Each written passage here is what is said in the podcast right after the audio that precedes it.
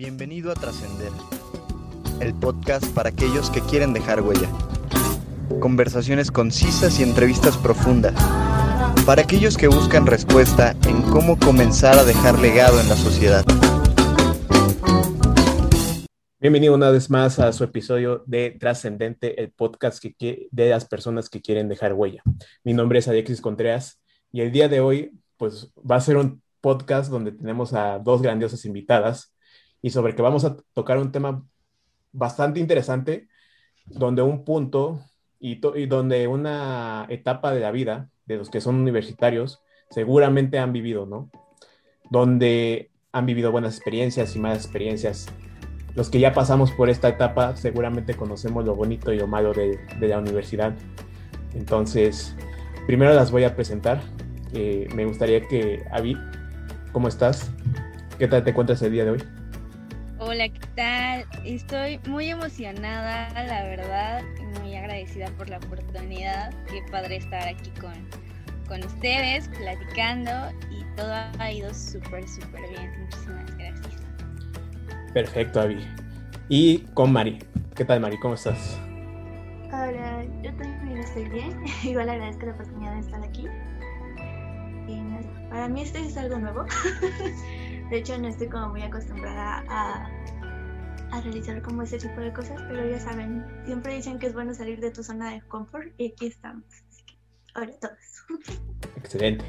Justo mencionas algo muy importante de que hemos hablado en el podcast, salir de la zona de confort. Y bueno, como ahorita no estamos en ese confort, seguramente, o bueno, al menos en, en algunas eh, primeras veces, seguramente si en algún momento ustedes vuelven a repetir, ya el miedo va a ir pasando. Entonces, si quieren, vamos a ir comenzando con el tema. Eh, la, idea es que ustedes me cuenten algunas experiencias. Entonces, y también algunas preguntas que seguramente a las personas que van entrando a la universidad o que ya están a, a media carrera dirán si sí o no están aprovechando al 100 su carrera. O si esas experiencias les puede dejar algo para situaciones similares, a lo mejor no iguales, pero similares. Y la primera pregunta es la siguiente. ¿Cuál era el mayor miedo de ustedes cuando llegaron, cuando comenzaron la universidad? Me gustaría primero saber la opinión de Avi. Bueno, eh, yo entré hace dos años a UPIXA, estudio Administración Industrial, y yo te puedo decir que justo UPIXA era mi segunda opción en el examen. Entonces, yo no conocía bien qué onda con la licenciatura, no sabía la gran cosa. Entonces, cuando entro, a mí lo que más me daba miedo era el hecho de que la, la carrera no me fuera a gustar, que no me sintiera satisfecha con lo que estaba estudiando, que no aprendiera nada y que a la mitad o los primeros semestres decir, esto no es para mí y salirme. O sea, ese era lo que a mí más me daba miedo. Independientemente de los maestros y de los amigos que iba a tener o del tipo de personas que iba a conocer, o sea, mi miedo era no sentirme bien dentro de la escuela. Principalmente eso. Porque pues era una carrera que yo no, no sabía nada. Y ahora agradezco todo porque he aprendido muchísimo y de verdad amo mi carrera ahora, o sea, de verdad, ahora me llena y estoy muy contenta, pero antes ese era lo que más me daba miedo y que mis papás me fueran a decir como de, oye, ¿qué onda? ¿Por qué te saliste? o ¿por qué no esto? Y ahora sí es como de, échale ganas, síguele, puedes, aquí te apoyamos y sin fin de cosas, pero básicamente es eso. Excelente, Abby. Pues mira, yo, yo, yo creo que durante el proceso vamos empezando a querer las cosas que, que nos pone de, de, frente la vida. Entonces, es, eso es lo curioso y creo que uh, tú, tú, has sentido en este camino. Y, y, bueno, ahora me gustaría conocer el, el, punto de vista de Mari. Bueno, pues en mi caso siento que mi miedo no fue más o menos, diría, como había al inicio de la carrera, sino fue como previo a... Porque en mi caso, honestamente yo en esa época, digamos que mi situación emocional estaba como muy baja cuando iba a presentar el examen. Entonces, pues tenía miedo de que no me quedara ninguna opción. y de hecho, yo sí planeaba, yo dije, pues ya si no me queda ninguna opción, pues ya ni modos, me tendré a trabajar, voy a estudiar un rato inglés y ya había planeado como todo un plan porque realmente creo que no confiaba en lo que yo pudiera ya realizar ese día del examen. Pero, no sé, a pesar de todo, creo que los conocimientos sí los tuve. En mi caso yo sí me quedé en mi primera opción. Entonces fue como algo como muy significativo para mí porque fue como de, ah, mira, sí lo logré. Y al igual que había el miedo que más tenía como esa sensación de, o la presión que de alguna forma sientes por parte de tus padres, como de decirles, ¿saben qué? Miren, no lo logré. Tengo que buscar otras cosas, tengo que, que hacer ciertas otras actividades mientras pues lo intento nuevamente, pero creo que es más como enfrentarse ante esa situación, el hecho de que pues sea en sí el no quedarte, sino el afrontar y decirle a alguien que pues no lo lograste. Más porque en mi caso sí siento que era una de esas cosas como muy a lo que le dan mucho peso a mis padres. Entonces es como, ese era como más grande miedo. Y por otra parte es que, ah, perdón, les dije, porque estudié administración y desarrollo empresarial. Sin embargo, siento que esa es una carrera que requiere mucho de habilidades de socializar, de hacer, pues, redes, amigos y todas esas cosas. Y de hecho la escogí porque son habilidades que yo sentía que no tenía. Yo siempre me he considerado como una persona introvertida. Entonces para lo, yo dije, pues voy a escoger una carrera porque antes llevaba conta. En la vocacional yo llevé conta. Y honestamente para conta yo sí sentía que era pues relativamente buena. O sea, entendía muy bien los puntos y todo me era muy claro. Pero sentía que era algo, un trabajo como muy de hacer ciertas cosas como muy técnicas y de alguna manera sentía que administración era un poco más de relacionarse y hacer como otro tipo de actividades. Y eso sentía que yo no era tan buena. Entonces otro de mis miedos era como no ser capaz de desarrollar esas habilidades y como que la carrera no la pudiera lograr. Esos eran otros de mis miedos. Sin embargo, ahorita que ya soy egresada, te puedo decir que honestamente me gustó mucho mi carrera, que realmente mis miedos sí se fueron bajando, aprendí mucho de lo que yo viví en la universidad, entonces creo que al final todo salió bien.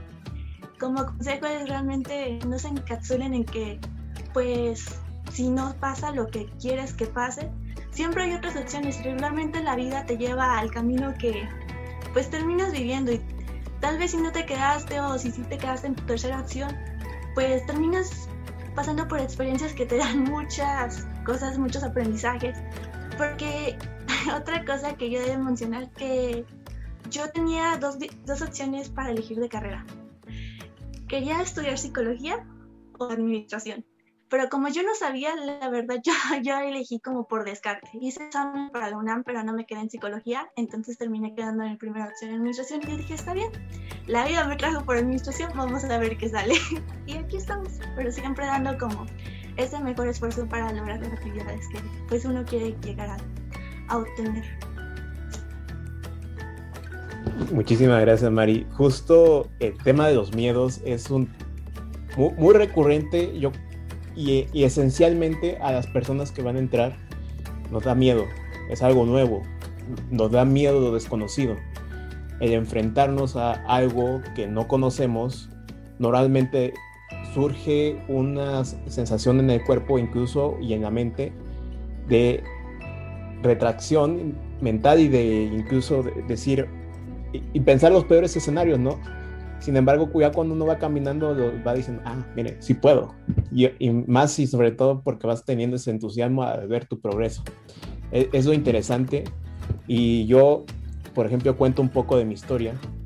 Yo llegué a la carrera con una ilusión yo soy originario del estado de Guerrero y de alguna manera yo sabía que en mi estado, y si me quedaba acá, seguramente me iba a quedar en mi zona de confort. ¿Por qué? Porque lo tengo todo a mano.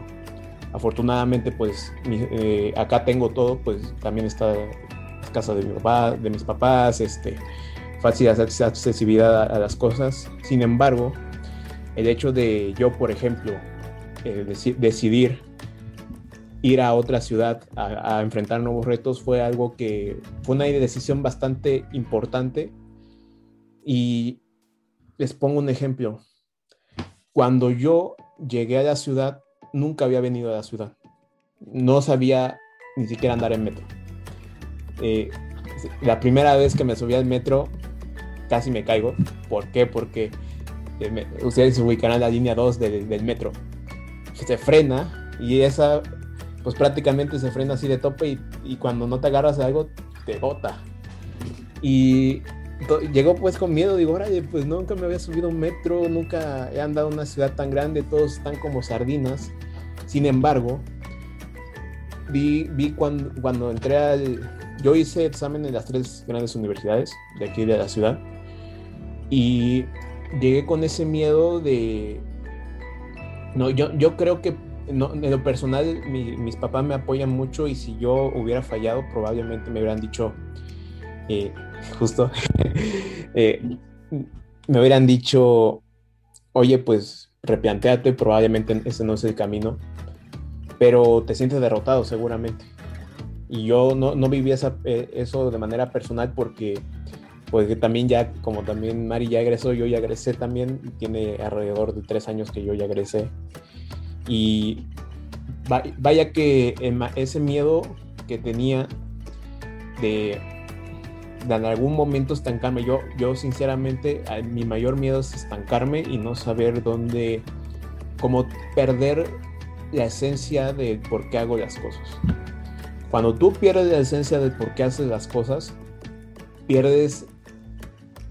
Mm, yo, yo, creo que la motivación es, eh, pues puede ser algo muy momentáneo, pero cuando tú tienes esa esencia del porqué de las cosas, la motivación no es necesaria y se vuelve disciplina. Y, y esa, es la situación. Yo quería terminar la, carrera porque eso me iba a permitir avanzar. Aunque unos dirán, oye, pues puedes avanzar de otra manera. Sí, sí es obvio y sí es válido cualquier otro camino.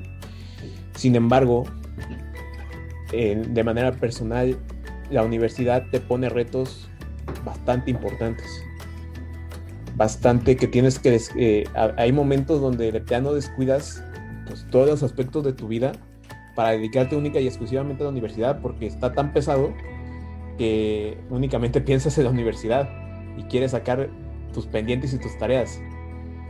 Pero lo valioso son las experiencias que uno vive dentro de la universidad. A, menos eso yo me quedo y no sé, me gustaría que justo pasemos a otra pregunta la siguiente pregunta va enfocado a lo que nos marca, aquello que nos dejó huella. Y es la siguiente. ¿Qué fue lo que más te marcó en tu etapa universitaria? En esta ocasión me gustaría primero que Mari respondiera a esta pregunta y nos comentara qué fue lo que más le marcó a ella. Honestamente sí he pensado con una cosa particular, pero ahorita ya como que hice más memoria y creo que hubo como varias cosas honestamente creo que tuve la fortuna de tener un, grupo que fue bastante competitivo entre sí, entonces cuando hay personas competitivas en tu grupo te hace como mejorar, como que no te estancas, te ayuda a crecer. Eh, también otra cosa es que mis profesores amaban mucho la carrera, o sea, realmente quienes llevaban a cargo la carrera, tenían a cargo la carrera, pues les gustaba mucho lo que hacían, entonces siempre hubo como un apoyo y como que buscaban que realmente lográramos los objetivos que se tenían establecidos por escrito. Entonces, eso era como algo también muy importante. Y el tercero es que, a pesar de que algunos profesores hubo como complicaciones, nos, como que en lo personal me obligaron a ser como un poco más autodidacta. Entonces, la experiencia particular que les quería platicar es sobre un profesor que no sé por qué justamente con nosotros fue como tipo profesor de clases en línea, de esos profesores que solo te dejaban videos y ya con eso era todo y tú solucionate los problemas como tú puedas y ya investigas cómo tú puedes hacerlo y ya. Y te digo que es curioso porque fue solo con nosotros, porque si tú preguntabas referencias de ese profesor en el grupo, o de nuestro grupo de la que es grupo de las ESCAS, profesores de la ESCA, decían que era un muy buen profesor. Pero no sé qué, le dio con nosotros. Se dijo, no, simplemente no quiero este grupo. Quién sabe qué pasó por su mente. Pero sí, nos aplicó eso de las clases virtuales. Y entonces, creo que uno, algo que me marcó a mí mucho es que realmente sí podía lograr varias cosas. Esto me pasó como en tercer semestre. Honestamente, yo ya había dejado de. Pues llevaba ciencias sociales, pues obviamente no, no sabía programar nada. o sea, no recordaba mis clases de programación. Entonces, cuando me pusieron Visual Basic, era como de pues mira, tienes que armar todo este proyecto para que se ajuste todo con pura programación. Ahí hazlo como puedas, te mando un videito, investigate tú el código y tú lo armas. Y mi equipo, pues, o sea, ellos honestamente se rindieron, fue como de, no, pues ya vamos a entregar lo que sea, ya estoy harto, no sé programar. Y yo dije, no, nos vamos a enfocar, aquí ninguno se para. Y ya, yo honestamente sí fue la que estuve como más metida en ese proyecto de averiguar de cómo, cómo se programa Visual Basic, de cómo hacer para que todo quedara como cuadrada la macro y todas esas cosas. Entonces creo que esa fue una de las diferencias que me marcó dentro de mi universidad porque fue como de, realmente se puede. O sea, si tienes la intención y a pesar de que pues haya como muchas trabas, se puede. Puedes lograr cosas que incluso pues tal vez no sean como muy de tu carrera, pero te ayudan después. Porque honestamente tras esa experiencia que logré como superar ese reto, eh, de mis trabajos que he tenido, creo que esos conocimientos que adquirí me sirvieron mucho actualmente. Entonces, siempre esos retos son muy buenos. Y creo que eso es algo que me marca mucho. Excelente, María. Justo los profesores también nos dejan bastantes cosas y a veces en un principio decimos, ay, o sea, ¿por qué hizo eso? Y no se me explicó cómo se hace. Ya después uno pues, ah, pues al menos aprendí algo, ¿no? O sea, se vuelve, como tú dijiste, ¿no? Se, te volviste la autodidacta y eso está cool. Que es una actividad muy valiosa al día de hoy. Y bueno, me gustaría que en esta ocasión Avi nos comente su anécdota, su experiencia o qué, o qué es lo que más ha marcado en la carrera. Pues está curioso porque yo tengo dos. La primera, eh, cuando yo entré, sí, no sabía absolutamente nada de la carrera, ¿no? Entonces, llevé una materia que se llama contabilidad financiera. Yo en mi vida había llevado contabilidad. O sea, de verdad, no sabía absolutamente nada. Al final, eh, la maestra como que siempre nos dio un buen material y sí nos explicaba y, o sea, de verdad se esforzaba y nos motivaba que de verdad echáramos ganas. Pero yo terminé reprobando esa materia. Entonces fue como de, ¿en qué momento? No? O sea, porque me fui a asesorías y luego yo le ayudaba a mis compañeros y así, y era como de, es que ¿por qué repruebo? ¿Por qué me va tan mal? Sí, sí sé, sí, sí le estoy entendiendo, o sea, ¿qué, qué es lo que está pasando? Al final hice mi ETS, lo pasé y fue en ese momento en el que yo dije, no estoy mal, solamente tengo que esforzarme un poquito y tengo que dejar de ser tan distraída y dejar de pensar en otras cosas y de perder el tiempo, sino enfocarme realmente en lo que, en lo que importa. Y, o sea, fue muy chistoso porque yo dije, es que ¿por qué no la pasé en el ordinario? O sea, ¿qué fue lo que me falló? ¿En qué me estoy equivocando?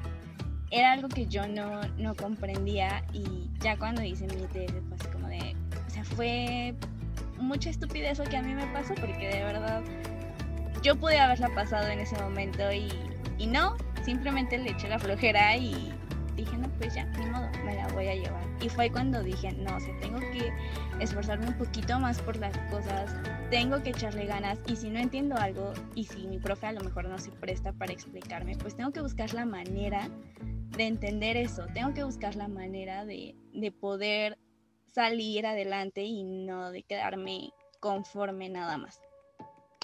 Y otra justo es algo que comentabas hace un momento, Alex, de la parte de la motivación y etc.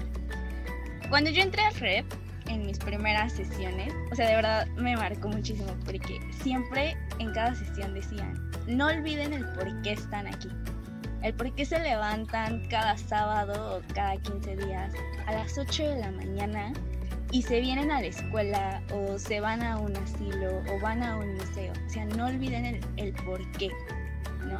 Y es algo que actualmente utilizo mucho, o sea, es esa parte de, no olvides el por qué lo haces, el por qué te apuestas por un proyecto, el por qué te apuestas por ti, por tus esfuerzos, por qué tú lo haces. Entonces es, es más eso, ¿no? Fue lo que realmente a mí me, me ha dejado muy marcada y que me ha ayudado a ser el, el tipo de persona que ahora soy, el, las motivaciones que ahora tengo y los proyectos que quiero sacar más adelante. El no olvidar qué es lo que me motiva. Que sí hay días en los que dices, chin, ¿no? O sea, ¿aquí qué hago? O sea, ya estoy estancada, no sé si seguir, no sé si ya tirar todo por favor. Y no, o sea, no lo hagas. Simplemente recuerda qué fue lo que te inspiró a hacer eso. A apoyar en X causa o ayudarle a un amigo o echarle ganas a un examen que sabes que no lo hiciste en tiempo atrás, pero que ahora dices, ok, ya, no lo hice, pero ahora estoy aquí y lo voy a hacer bien. Es, eso básicamente. Grandísimo. Justo comentas el, el porqué de las cosas es lo que realmente el, esa motivación que está muy sobrevalorada esta, esta palabra a día de hoy, donde se prácticamente se idolatra sin embargo, el por qué es más poderoso. En, mi, en, mi, y yo creo que también compartimos esa opinión. Es, eso es lo que más te llega a, a, marcar y a que tú puedas seguir adelante. Y yo, pues personalmente lo he visto. Y yo les voy a comentar una anécdota que me marcó. Esto tiene, bueno, ya tiene años que salí de la universidad, pero pero yo recuerdo muy bien que en cuarto semestre, pues yo, yo era el típico alumno, que seguramente los que me conocen de manera personal, y bueno, si no me llegan a conocer de manera personal, los que escuchan este podcast, eh, imagínense a un tipo con lentes, en ese tiempo gordito, este, como más, pues era un ñoño, o sea, literalmente era un ñoño, o sea, yo me la vivía en la escuela y a estudiar una ingeniería, eh, la ingeniería, y no, no estoy eh, enviosando de ingeniería, por cierto, curioso, hoy grabamos el, Día de los Ingenieros, pero eh, es una curiosidad.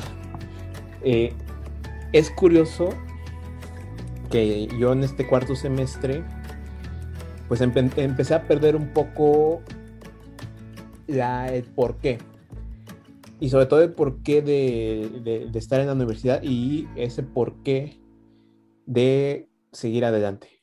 ¿Y, y por qué me refiero, me refiero a esto? Yo, yo le echaba en ese tiempo muchísimas ganas a la escuela y sin embargo al ser materias donde normalmente a veces no depende, y esto es una experiencia para todos los ingenieros, seguramente en algún momento se han sentido así, que sobre todo las materias que son de tronco común o las básicas, o las famosas básicas que dicen, no depende tanto a veces de tu esfuerzo, sino a veces de cómo le caigas al profe, o a veces de cómo, de, cómo evalúa, o sea, de perspectivas.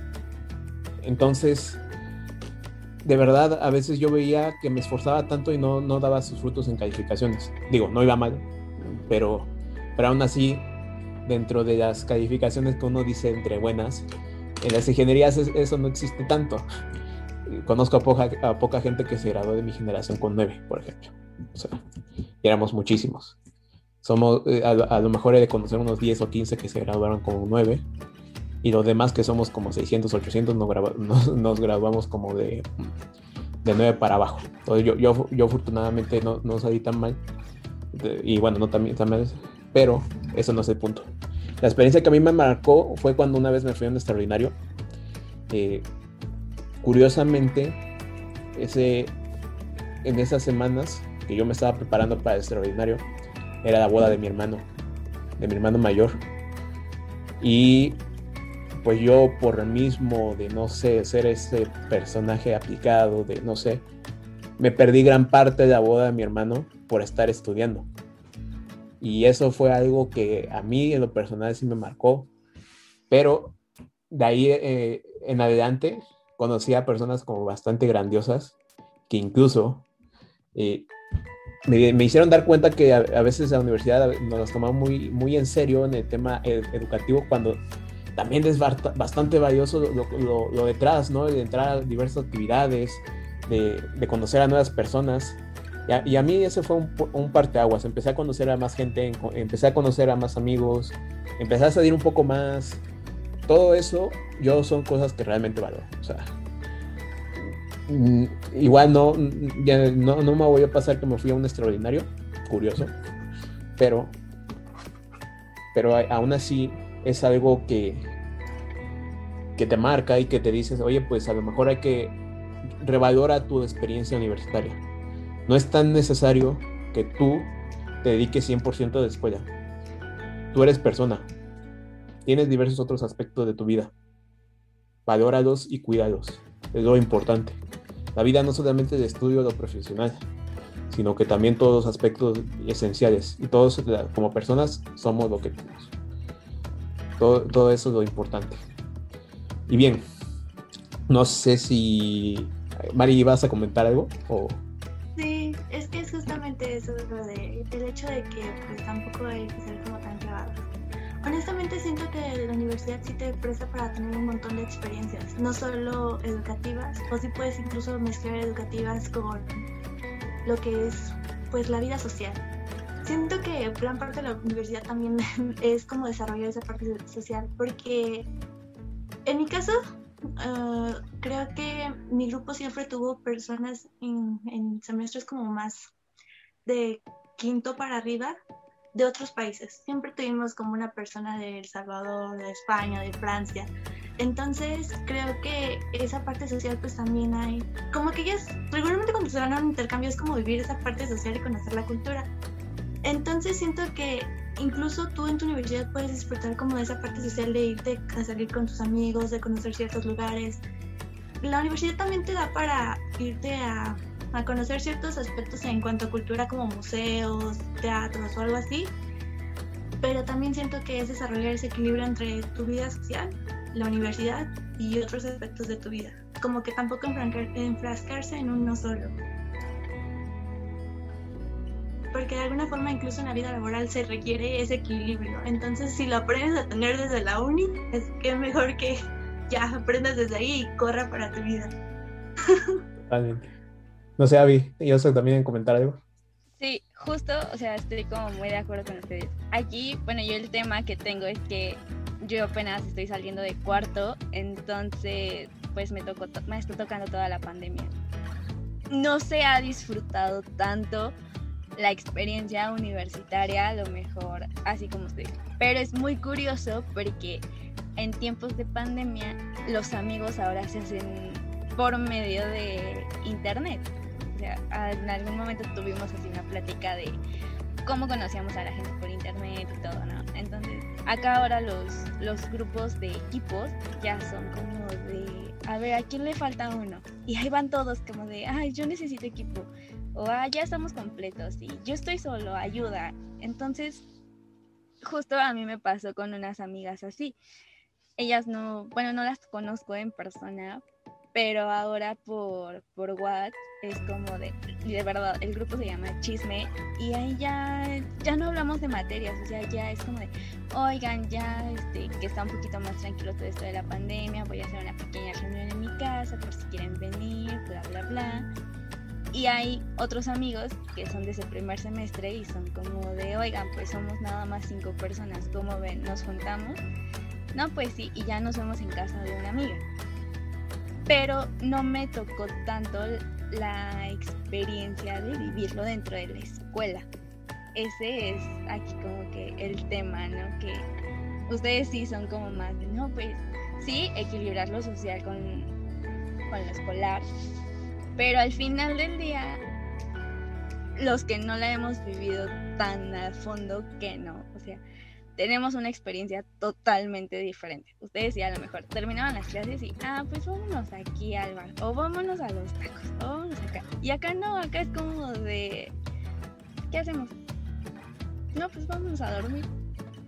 No hay de otra. O saben que voy a adelantar tareas de otra materia. Porque no, no nos toca tanto, la verdad. Entonces es, más que nada esa parte, ¿no? Lo curioso de cómo es la, la parte de la pandemia con las nuevas generaciones universitarias. Me acuerdo muchísimo y lo, lo veo, tengo, mi hermano también es, recientemente entró a la universidad y pues se, se vive en la escuela y es algo que es un gran reto que se está viviendo al día de hoy. Yo estudio una segunda carrera en línea y nada que ver, nada que ver. Es totalmente de aprendizaje muy autodidacta. Creo que nunca he hablado con una persona de, de, mis compañeros en línea. Digo, porque aparte apenas voy en las, en las materias básicas, que ahí es mucho de... Todavía no, no llevo proyectos tal cual. O sea, entonces, es, es, es, la parte humana se pierde muchísimo. Y eso es un gran reto. Y, por ejemplo, yo, yo me pongo a reflexionar y sobre todo, ah, por ejemplo, los que están en las universidades probablemente pues ya desarrollaron algunas habilidades, ¿no? Ah, lo verdadero preocupante son para los más abajos, ¿no? Pero bueno, ese es otro tema y bastante más complejo. Y ahora voy a pasar a la siguiente pregunta relacionada a los errores los cometimos durante, o lo hemos, o en el caso de David, los ha cometido alguna vez, o yo, yo durante mi carrera los he cometido, eh, Mari también, seguramente. Me gustaría saber alguna anécdota de ustedes sobre donde hayan cometido algún error en específico, no sé si en una materia, no sé si en algún trámite, eh, cuál fue el, aprendizaje que le dejó y cuál fue su experiencia. Aquí me gustaría que, empezara Avi contando su experiencia. Pues no es de la universidad. Este es como que un dato curioso, ¿no? O sea, no. Error, no, no recuerdo ahorita ninguno en la uni, pero me acuerdo que una vez en el bachilleres, ya en mi último semestre, ya entregas finales de proyectos, pues entre un amigo y yo, básicamente nos echábamos como que todo el trabajo en equipo, de verdad, todo. Y una vez este amigo estuvo participando un buen en clase y la maestra le dijo, tú estás exento. Y yo así de qué? ¿Por qué? No, no hagan eso. Y de verdad se sintió como todo el peso del equipo y del trabajo cayó sobre mí. Pasaron los días y fue, o sea, yo me contacté con el equipo y fue como ¿saben qué? Hay que entregar ya la última parte del proyecto para que la maestra lo revise. Pero la maestra aquí no había dicho que quería ya todo el trabajo. Entonces ya, llegó el día de la clase y le dijimos, no, pues nosotros ya traemos la última parte. Y la maestra de sí y todo lo demás. Y fue como de, pues no lo pidió. Y la maestra dijo, no, pero tenían que venir ya todo porque es su entrega final. Y nosotros así, ¿de qué? Y todos así me voltearon a ver y me dijeron, Avi, ¿por qué no nos dijiste? Y yo, ¿qué? A ver, perdón. Entonces yo me molesté mucho en ese momento y fue como de... A lo mejor sí fue error mío por no haberles dicho como de, oigan, hay que llevar todo el trabajo por si nos falta algo. Pero al final del día no solo era mi trabajo, o sea, era trabajo de otras cuatro o cinco personas. Entonces ya yo me acerqué con la maestra y le dije, ¿lo podemos entregar mañana o la podemos buscar en otra hora? Y como fuimos de los únicos equipos que de verdad le estaba entregando bien el proyecto, nos dijo, pues ya me lo traen la siguiente clase, los veo en tal salón a tal hora. Y sí, ya llegamos y nos dijo a ver qué pasó con ustedes, qué onda. Y yo así, no, pues es que no, no considerábamos que fuera a querer todo el proyecto, ¿no? No, pues que no se vuelva a repetir, que no sé qué, tengan cuidado. Y justo todo esto me ha ayudado ahora en, en la universidad, ¿no? Que es como de, bueno, ya terminé un proyecto, pero ya nada más van a revisar esta parte. Pero me voy a llevar lo demás que ya está revisado y que ya está bien, para que si en algún momento lo pide, ya sabe que aquí está todo, ahí nos vemos. O sea, es, es justo eso, ¿no? Como que es lo que más me llevé en ese momento. Y también como que apenas en una materia hicimos como que varios, varios proyectos finales y este era un proyecto de metodología, entonces la maestra todo el tiempo nos ponía sus comentarios. Y era como, no, bueno, qué, es lo que quiere, ¿no? Porque luego también nos explicaba. Y era como de, bueno, pues ya ahí le estábamos moviendo y toda la cosa. Pero es muy curioso porque muchas veces, aunque es trabajo en equipo, solo trabajan una o dos personas. Entonces ese es como que luego el, el problema y es donde uno no, no sabe decir, oigan, ¿qué onda? No, o sea, como que muchas veces dejamos pasar todo eso. Entonces sí es como que checar bien los errores, checar bien quiénes sí están trabajando y quiénes no, y con quiénes realmente estás contando en, tus proyectos. La verdad. Apenas también en mi proyecto de auditoría, de verdad, yo fui a ver qué empresa íbamos a auditar, yo fui la que hablaba todo el tiempo con la maestra de no, pues estamos haciendo esto y lo otro. Y ya en las revisiones la maestra decía como, si su equipo no está trabajando a alguien, díganmelo por mensaje. Y yo así de, ¿qué hago? ¿Qué hago? Entonces hablé con mi equipo y fue como de, ¿qué onda? ¿Van a participar? ¿Me van a apoyar? ¿O hasta aquí lo dejamos? No, sí, sí nos comprometemos. Que, su compromiso les duró unos cuantos días, nada más. Al final el proyecto salió bien, pero, o sea, a veces sí siento que si les hubiera dicho a la maestra como de, sabe que estas personas de verdad no están trabajando, pues a lo mejor me hubiera contado un poco más mi calificación y no tanto a ellos. Entonces sí, son ese tipo de cosas, como que las, pongo más hacia el trabajo en equipo yo. Muchísimas gracias, Avi. Sí, seguramente muchísimos hemos tenido esas experiencias frustrantes con aquellas personas que no trabajan en los equipos de trabajo. Pero bueno, qué mal. Espero que los que nos escuchen, si, si todavía siguen en la universidad, no sean de esos tipos. Y la verdad es que es de los que menos deberían desistir en la universidad. Somos, eh, incluso en el aspecto laboral, si no trabajas en equipo, bye. Es, es una habilidad bastante esencial en el día de hoy. Y no sé, eh, Abby, ¿vas a comentar algo más? ¿O... ¿No? Perfecto.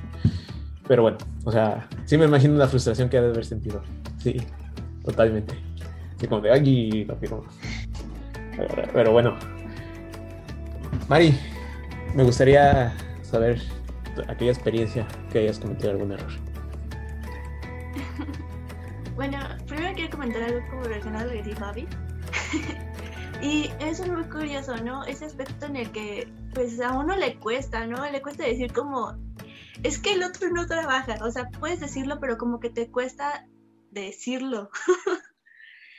en mi caso, siento que en la universidad, en ese aspecto, siempre han escrito para los proyectos. Es como de, realmente nos entregaban una rúbrica y califica a tu compañero, realmente evalúalo. Si le vas a poner 10 solo porque sí, ya es bajo tu criterio, pero realmente evalúenos. Entonces como que en mis grupos siempre hubo como ese de siempre hablar con la persona, como de estas son nuestras reglas.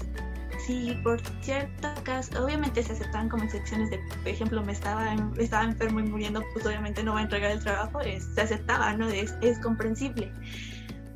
Pero en nuestro caso siempre fue como de, son estas reglas, eh, si no entregas algo a tiempo se te van a ir descontando décimas, puntos, lo que tú quisieras, y, ahí va sobre tu calificación del equipo. Entonces creo que esa fue una manera en que nosotros nos obligaron a realmente evaluar a nuestros compañeros. Y, y funcionó porque regularmente cuando, cuando alguien no trabajaba, realmente nosotros no, no, le, no le entregamos una calificación de 10 eh, y ellos lo sabían, ya sabían, o sea, hablabas con ellos de, mira, te voy a poner este 7 porque la verdad no entregaste el trabajo a tiempo, no tuvimos que estarte esperando y cosas así. Entonces es una herramienta que ayuda mucho para los trabajos en equipo y de alguna manera hace a la otra persona entender por qué tiene esa calificación y pues aceptarla de alguna manera. Ahora sí, volviendo a lo que... a, alguna anécdota en la que yo haya cometido algún error creo que siempre ha sido mi problema la procrastinación. creo que a todos nos ha pasado, pero para mí siento que la procrastinación siempre ha sido como mi punto débil. Es algo que yo siempre he tenido que trabajar. Y con base en ello es que algunas veces las presentaciones las hacíamos improvisadas. Realmente no planeábamos nada. Entonces era como de, pues vas, preséntate y pues ya, como salga.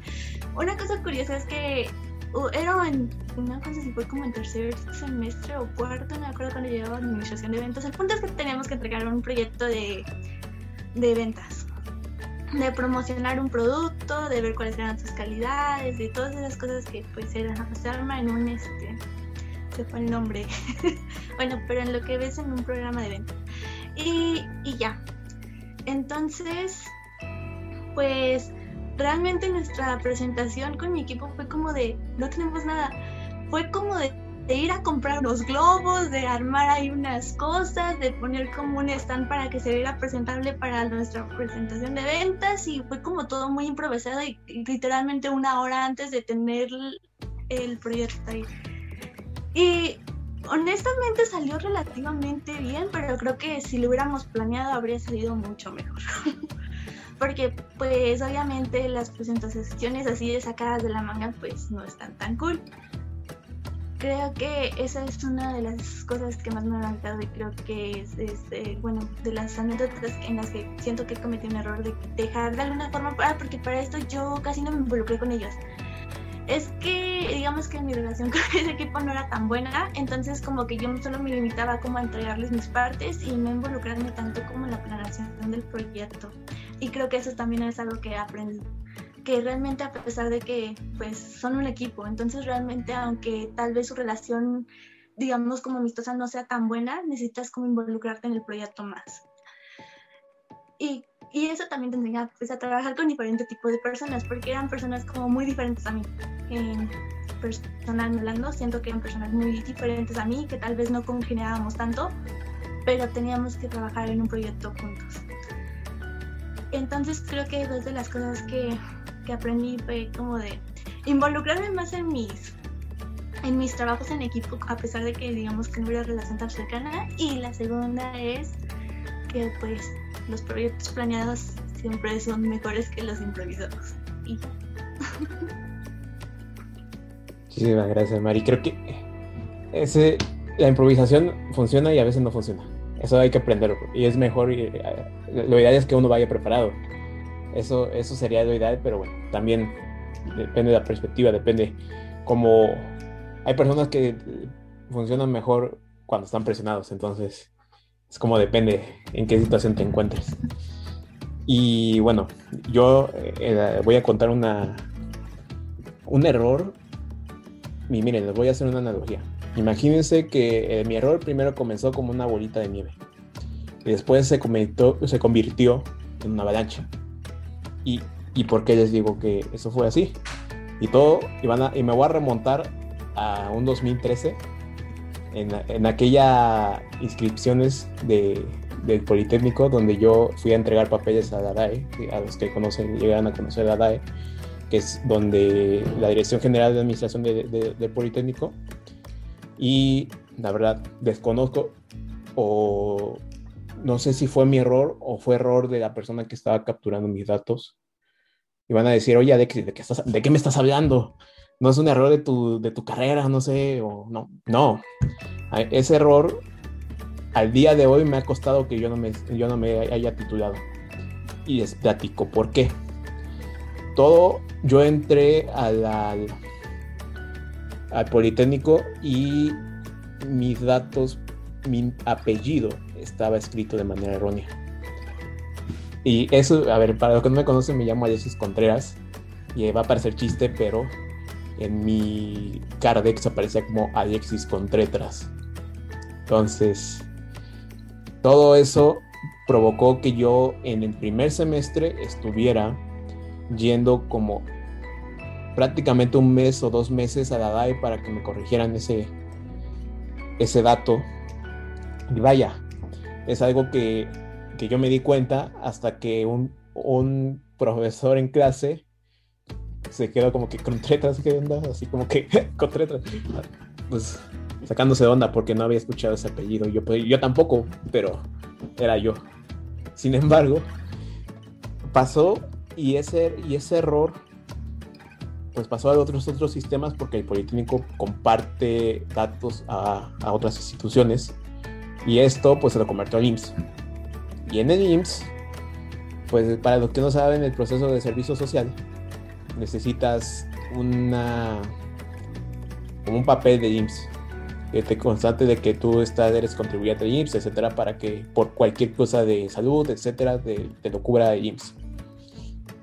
Pasó esta situación, yo no sabía que yo, también estaba así en el IMSS y pasó el terremoto de 2017, para que recuerden esa dolorosa situación. Y yo para que, tener que revertir esta situación, pues tenía que estar hallando a IMSS. ¿Qué pasó en esa ocasión?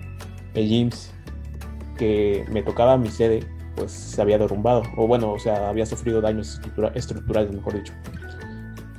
Y bueno, pues por esa situación, pues no pude arreglarlo. Y bueno, para no ser la, historia larga, yo lo pude arreglar un año después de haber egresado. ¿Y por qué? Por la misma burocracia. Y algo que me, que me dejó esta situación, y, entiendo la frustración de, de, de, de, algunas personas que a lo mejor hayan vivido una situación así, sobre todo con trámites,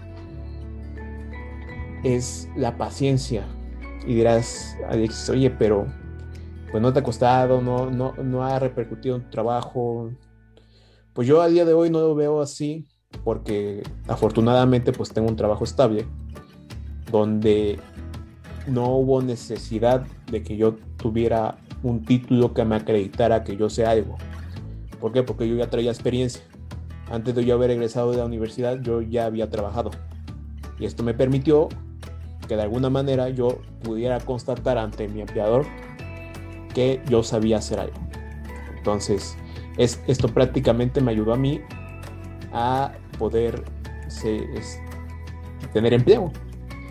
Entonces, unas por otras, yo, yo, yo, lo veo así. Afortunadamente al día de hoy ya estoy parte, en la parte final de mi servicio social. Voy a dar clases a niños, qué curioso. Bueno, no niños, a chavos de secundaria, rayos. Pero bueno, ahí les voy a comentar cómo me fue mi experiencia. La, la cuestión es esta a veces hay que tener paciencia y a veces las cosas no son tan catastróficas como uno piensa. Yo pensaba, no manches, no me van a dar empleo porque no tengo título. No, no es así. No es así mientras tú demuestres que sabes hacer algo. El título vendrá, vendrá eventualmente. Y sobre todo lo digo porque es una situación muy común en las escuelas públicas y sobre todo en escuelas tan burocráticas como ya la ya mencionada o como algunas otras. Entonces, de verdad, si, si en algunos se encuentran en esta situación, pues hay que tener paciencia. Paciencia y que tu papel no denote lo que tú sabes, sino que lo, denote tu, tu, trabajo y lo denote tu día a día en un trabajo. Entonces eso es lo que me, el mayor aprendizaje que me quedo. Y tampoco a quedarse uno con solamente decir, oye, pues me quedo con lo que me, me, da la universidad, ¿no? No, hay muchísimas herramientas para aprender. Hay muchísimas otras diplomados, etcétera, y eso también a mí me ha ayudado. Yo ya he ter terminado un, una certificación, estoy por realizar otra. Entonces, es, esto realmente es lo que uno debe de estar haciendo. No, no desesperarse ante esa situación. Y bien, ya después de, haber contado mi anécdota muy larga, entonces, pasemos a la, siguiente pregunta. Y ya hablamos un poco de profesores. Y de profesores complicados. Seguramente algunos de ustedes ha tenido una un profesor que les ha hecho la vida de cuadritos. Que dices, ay, como lo. Esto es muy común, sobre todo en la universidad. Y mi, mi siguiente pregunta es: cómo es lidiar con profesores complicados y cuál fue su experiencia con ellos. Y en esta ocasión me gustaría conocer la opinión de María.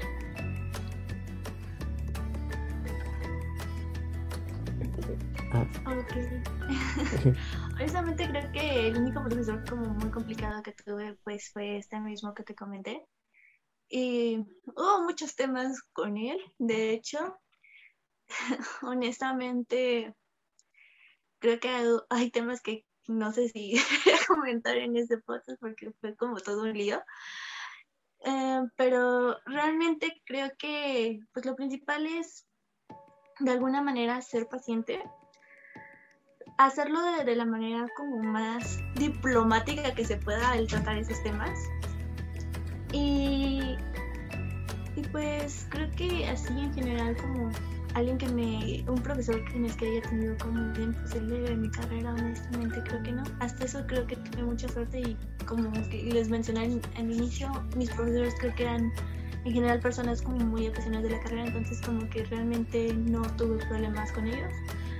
Las únicas dificultades que siento que llegué a tener, pero por parte fue también del hecho que tal vez no soy tan disciplinada, eh, fue que los profesores como barcos, esos profesores que no hacen nada y que ya pasas y pues siento que eso fue lo que más me afectó para mí, porque había materias que realmente sonaban como muy interesantes o que tenían como mucho que explotarles, pero los profesores simplemente pues no. creo que esos han sido como del que tuve como más conflicto de bien fuera, creo que simplemente todo pasó como muy normal. Perfecto. Muchas gracias, muchas gracias Mari. Avi,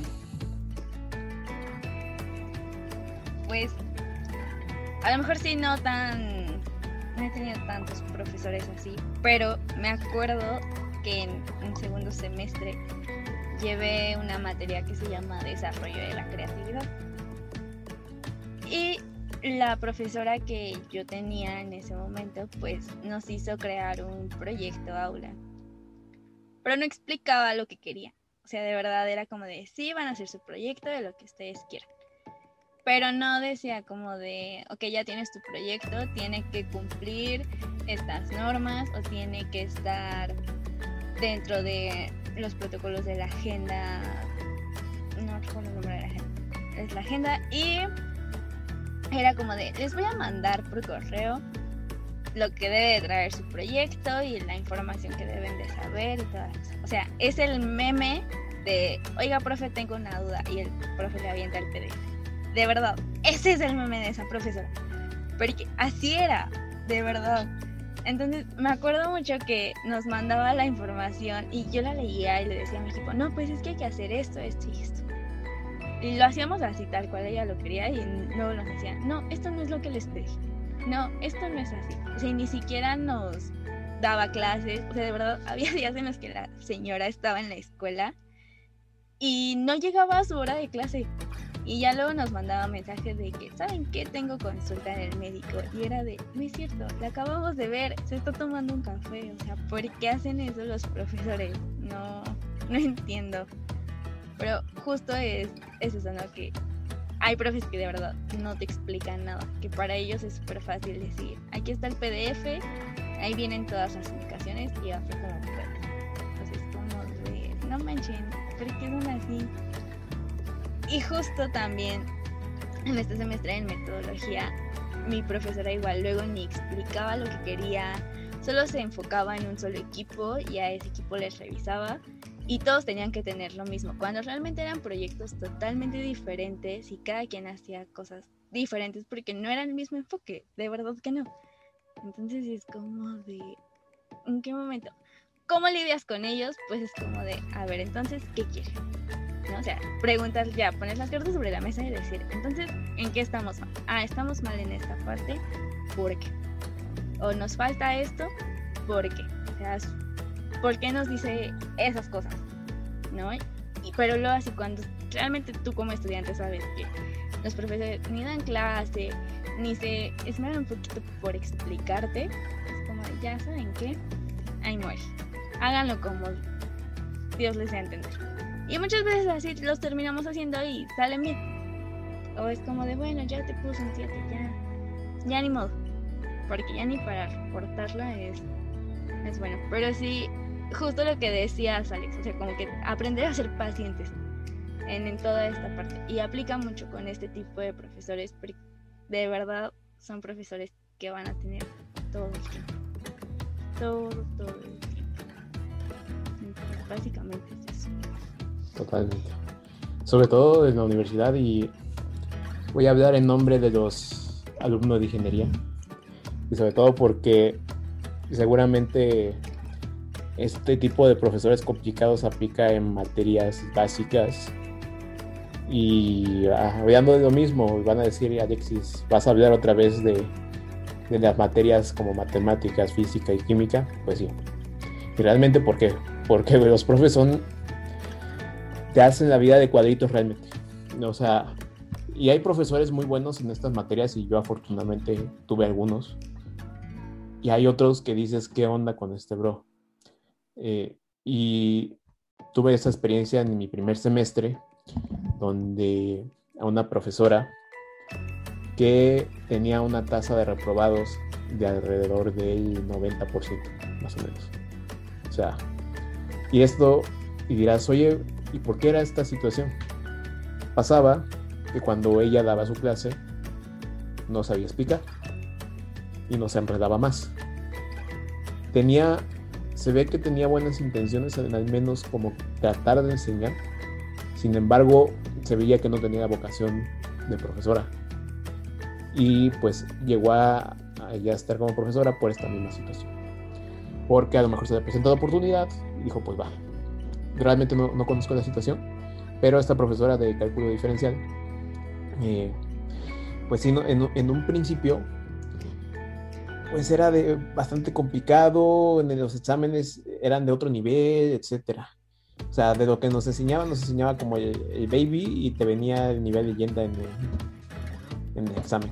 Entonces, o sea, y esto es muy común, muy común en ingeniería donde, donde por ejemplo las físicas, también yo, yo personalmente las físicas es donde más sufro, porque no, porque no, no, no es que no me gusten, pero es de la, de la rama de, de, las matemáticas que más me cuesta.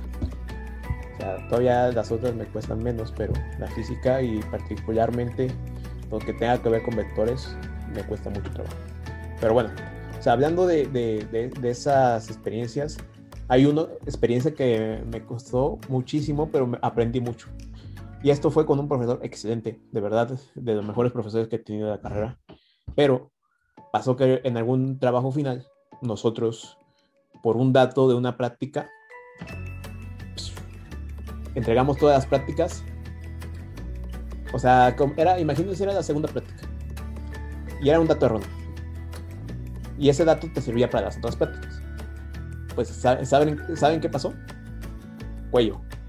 Es obvio. No, no es. No.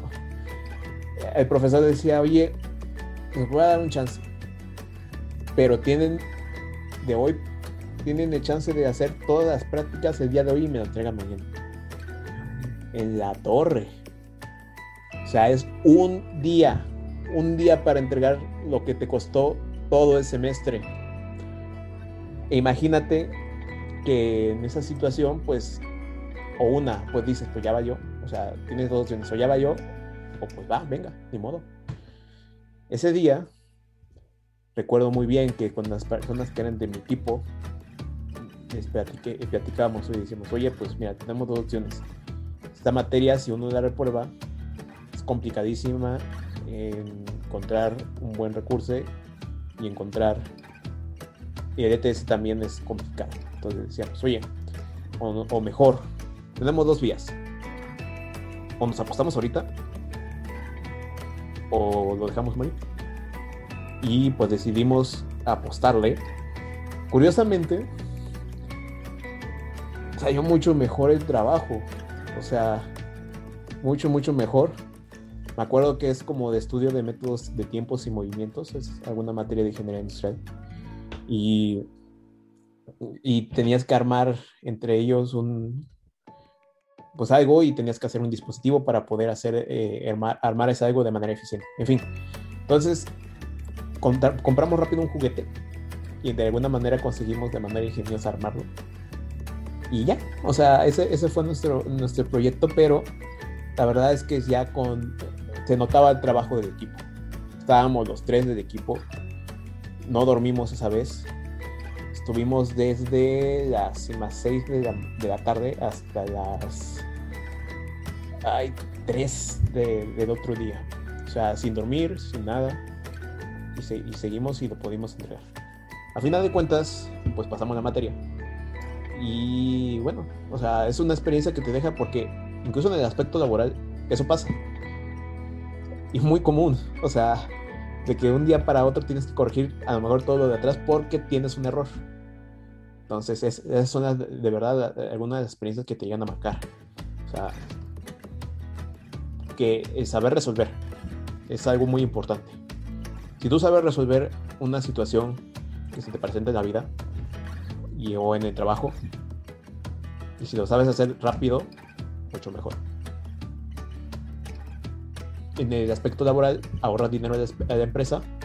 En el aspecto personal, pues creces más rápido. Entonces, es una muy buena aprendizaje que me dejó profesor. Entonces, y pasando a la última pregunta, creo que ya hemos hecho bastantes experiencias, hemos platicado varias cosas interesantes y bastantes temas que esperemos que a las personas que estén escuchando este podcast les sirva. Y para cerrar esta, este podcast, bueno, la última pregunta, mejor dicho. Me gustaría que Mario me respondiera esta primera esta pregunta primero. ¿Qué es lo que te ha dado la universidad y qué no, y qué no cambiarías por nada?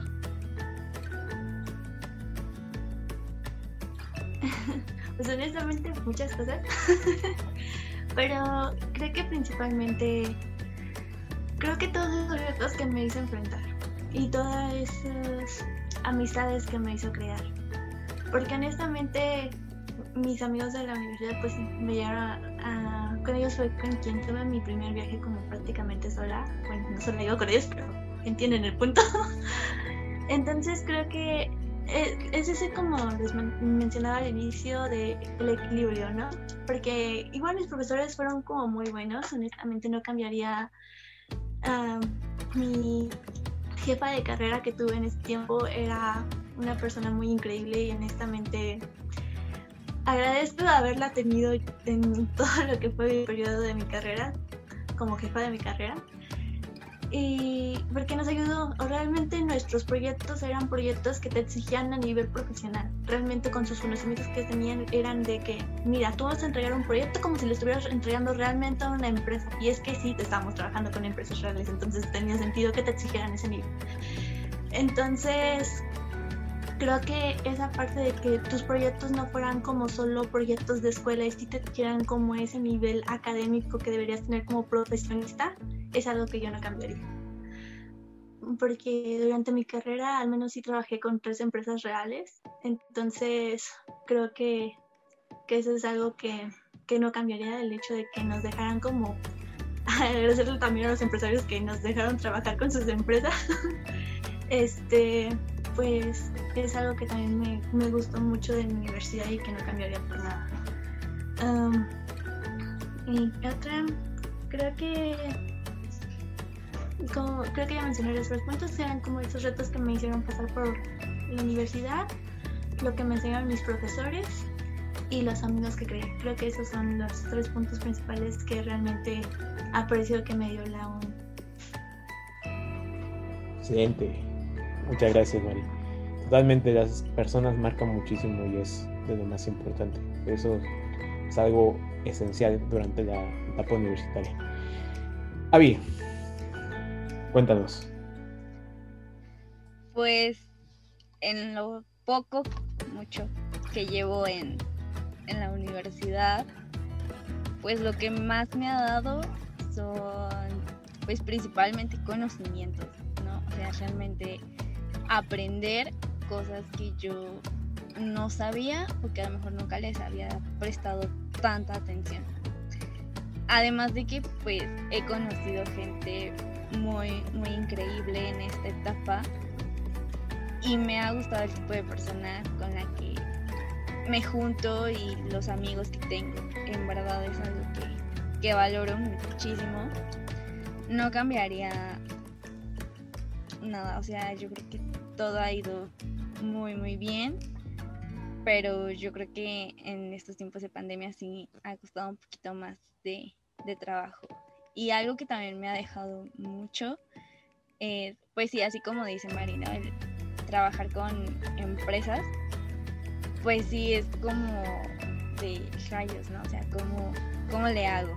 Y está padre porque cuando vas a una empresa ellos te tratan como tal, ¿no? Como si tú ya fueras un, un profesionista y sabes mil cosas que a lo mejor los empresarios actualmente ya no. Y tienes nuevos conocimientos y que te permiten que tú les si les puedas dejar algo a ellos. Entonces, básicamente es. Todo eso que he aprendido y que me ha ayudado a ser un poco más social. No es que no lo fuera antes, realmente siempre han dicho que soy una persona súper sociable, pero saber cómo que comportarte de una manera mejor con otras personas, principalmente con ejecutivos. Excelente. Muchísimas gracias, Abby.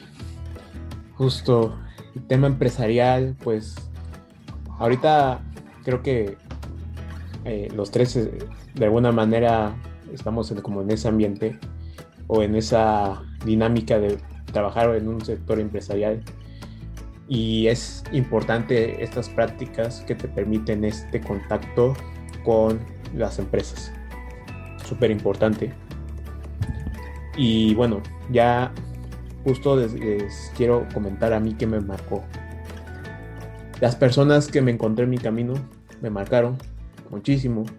Desde mis amigos del primer semestre, los que iba conociendo porque no, conocen la dinámica de Pizza, conoces a muchísima gente porque nunca tienes un grupo.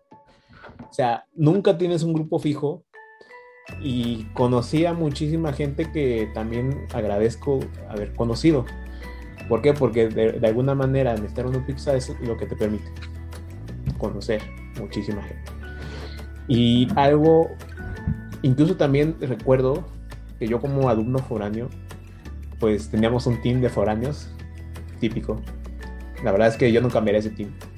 Desde los que conocí en primer semestre hasta las personas, hasta unos amigos que justo yo me cambié de donde yo vivía de una casa de estudiantes a otra. Y esos amigos que conocí, es bastante gratificante ver cómo ellos comenzaban su semestre y dirías, ah, ellos van empezando, van conociendo gente, también son foráneos, ya, y en, algún momento durante la carrera tú los vas guiando un poquito porque vas aconsejando qué hacer, qué no hacer, porque curiosamente en esa casa donde yo vivía, todos, iban, todos estaban estudiando ingeniería industrial. Entonces, pues yo prácticamente en ese tiempo, pues yo, yo los apoyé de alguna manera en, en oye, ¿qué profe meter? Oye, ¿qué, pasa con estas materias, tareas y todo eso? Y eso fue bastante gratificante y me dio muchísimo orgullo cuando cuando vi tanto como mis amigos del primer semestre como ellos salieron de, la universidad. O sea, eso es algo que también es algo que me marcó muchísimo, incluso en, temas de red.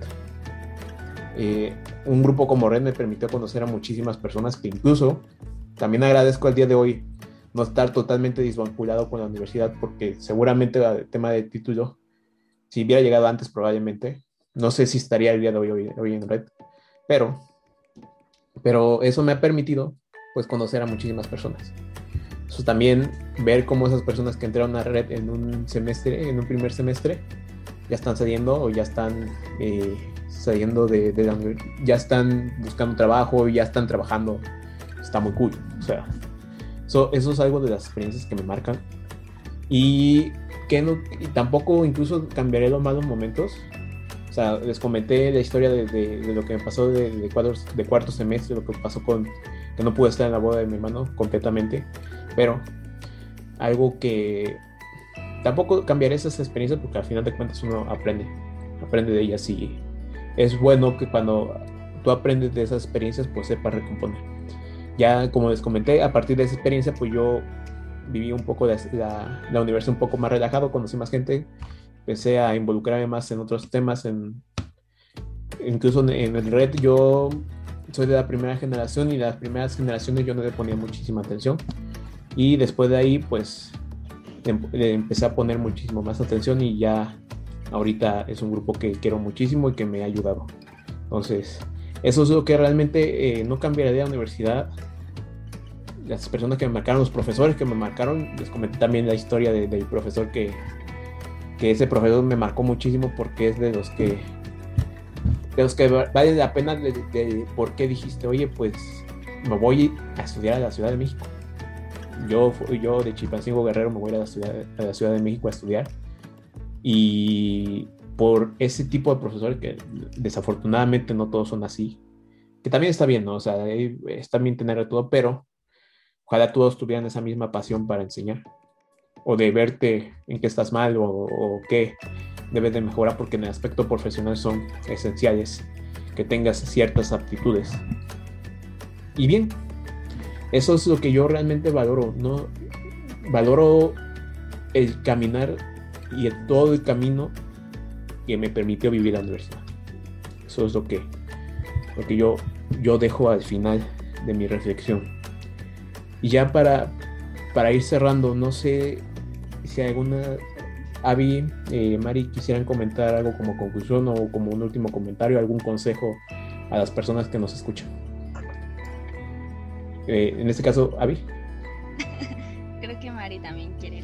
Sí. Sí. Este, bueno, eh, sí, ya como último comentario. El título del podcast se llama Sin miedo a regarla, ¿no? Entonces, cuando yo empecé a ver todo, o sea, el objetivo del episodio y todo, recordé una escena de mi película favorita. Para los que no saben, mi película favorita es La familia del futuro. Es de Disney, no sé si la han visto. En esta película hay una escena que de verdad es, muy bonita. Está, es, para los que no la han visto, este es un mega spoiler. Está Luis ya cuando viaja al futuro con Wilbur y está en la cena con los Robinson. Y llega Carl y el dispensador de mantequilla de maní no sirve, se atasca. Entonces Wilbur es como de, ah, mi amigo Luis la puede arreglar, él es un genio que no sé qué. Y este trata de repararla. Y al final, cuando Carl vuelve a probar la máquina, este, este explota y todos quedan bañados en mantequilla de maní. Y Luis se siente súper mal con todos porque es como de, lo siento mucho, pero lo, lo rompí, todo salió mal. Y todos lo felicitan porque falló. Toda la familia lo celebra. Y Talula llega y le dice, del fracaso se aprende, del éxito no tanto. Entonces, piensen mucho en esto porque la verdad es algo que a mí desde hace dos años esta frase me ha, me ha ayudado muchísimo, aparte de su frase de camina hacia el futuro. Entonces, sí, no tengan miedo nunca a fracasar. Si lo hacen, pues ya ni modo, esto les deja una experiencia al final del día. Entonces, pues sí, como lo dicen, del fracaso siempre aprendes y del éxito no siempre. Entonces, es, mi último comentario para este podcast. Excelente. Buenísimo el comentario. Gracias, Avi. Mari, cuéntanos. Bueno, pues yo también, al igual que Avi, pues honestamente creo que es eso. Y realmente, pues tal vez para mí, una de las cosas también que me ha llegado mucho a motivar en ese aspecto es que si es fracasas es porque estás intentando algo nuevo, algo que no habías intentado. Entonces obviamente no sale bien tal vez a la primera, entonces aprendes. Y creo que eso es algo de lo que pues tengo también marcado, de que realmente es vivir esas nuevas experiencias y pues vas a fallar tal vez en algunas cosas, pero pues vas a aprender otras más, entonces vale la pena realmente intentarlo. Y también tenía anotados como algunos puntos que quería recalcar ya como consejos generales para la universidad. y uno es creo que siempre, como mencionaba Abby, es recordar el por qué, el por qué quieres estar ahí y el porqué de las cosas. Este es como un tema de universidad y general en la vida, el por qué quieres hacer algo. El otro es que siempre es muy útil ser autodidacta.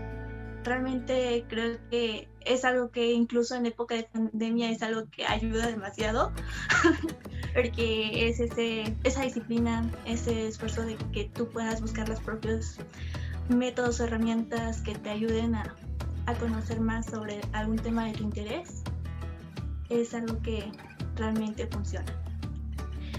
Y realmente otro consejo para todos es realmente investiguen, investiguen todo lo que las universidades les ofrecen y no tengan miedo a, a intentar cosas.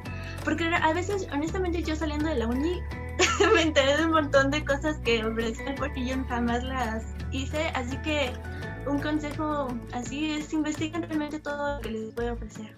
Becas, algunos trabajos o proyectos que puedan meterse mientras son estudiantes. Realmente aprovechen como todo, porque es algo de que intenten cosas nuevas. Y ya.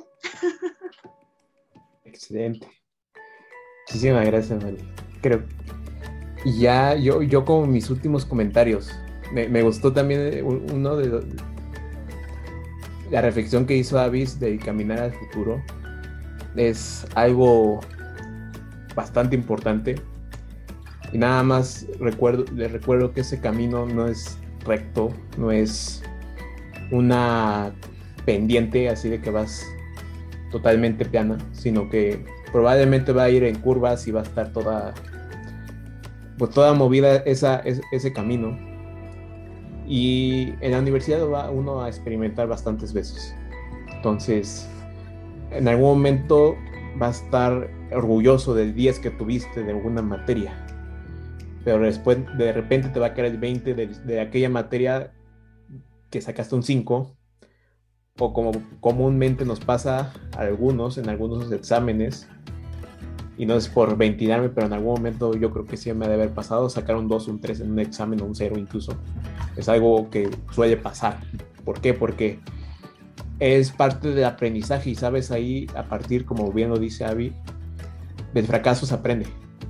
Y es algo bastante cierto. También retomo un comentario que dijo Mari del, de las cosas que te ofrece la universidad. Ahorita, por ejemplo, estamos en pandemia. Sin embargo, aún en pandemia hay recursos bastante interesantes, ¿no?